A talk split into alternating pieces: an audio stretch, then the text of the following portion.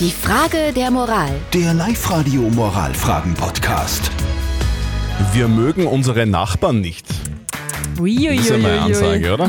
Guten Morgen, perfekt geweckt mit Zettel und Sperr auf Live-Radio. Es ist gleich 8.36 Uhr. Heute am Moral-Mittwoch bei uns auf Live-Radio schreibt uns jemand, der anonym bleiben will, verständlicherweise, ein Familienvater aus Schwanenstadt. Er schreibt, dass er und seine Frau die Nachbarn nicht mögen. Die Kinder, also die eigenen Kinder und die Nachbarskinder, die verstehen sich aber so gut miteinander, dass die sich wünschen, dass beide Familien gemeinsam im Sommer auf Urlaub fahren. Äh, Kann man das machen? Ja oder nein?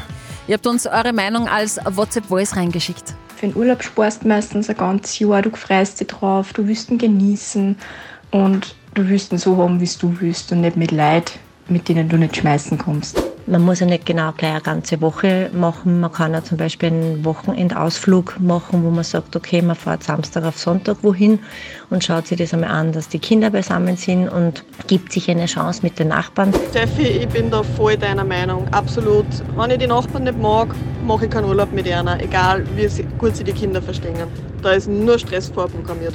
Danke auch für die vielen Kommentare über die Live-Radio-Facebook-Seite. Die Agnes schreibt dann, nein, würde ich niemals machen. Auch die Eltern haben ein Recht auf Erholung im Urlaub und das geht nicht, wenn man denjenigen nicht mag. Und die Diana schreibt, ich würde es machen. Kindergut, alles gut und vielleicht besteht dann die Möglichkeit, dass ihr euch bei einem Bierchen besser kennenlernt. Ist es eine gute Idee, mit den ungeliebten Nachbarn auf Urlaub zu fahren, nur weil sich die befreundeten Kinder einen gemeinsamen Urlaub wünschen? Live-Coach Konstanze Hill? Überlegt euch das sehr gut. Ein Urlaub, nachdem man Urlaub vom Urlaub braucht, ist natürlich nicht erstrebenswert. Es kommt natürlich darauf an, welcher Urlaub es ist. Wenn ihr euch gut genug abgrenzen könnt und die Nachbarn nicht ständig sehen müsst, könnt ihr dem Wunsch der Kinder nachkommen. Ansonsten wünschen sich Kinder auch Eisbären und Ponys und alles Mögliche.